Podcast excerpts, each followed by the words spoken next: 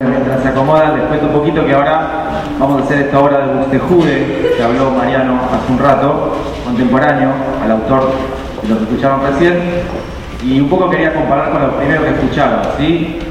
Cuando hablamos de, música renacentista, que lo primero que hicimos hoy es música renacentista propiamente dicha, eh, es en general la capela, ¿sí? donde las voces son, son lo más importante. La música era concebida para que la cante, para que la canten las voces, ¿sí? los instrumentos todavía no tenían el desarrollo que fueron teniendo después. Ahora, esta obra de recién, y lo que vamos a hacer ahora, este, es un estilo ya propiamente barroco, ¿sí? donde los instrumentos se, agregan al coro y son como una parte más de, la música. ¿sí?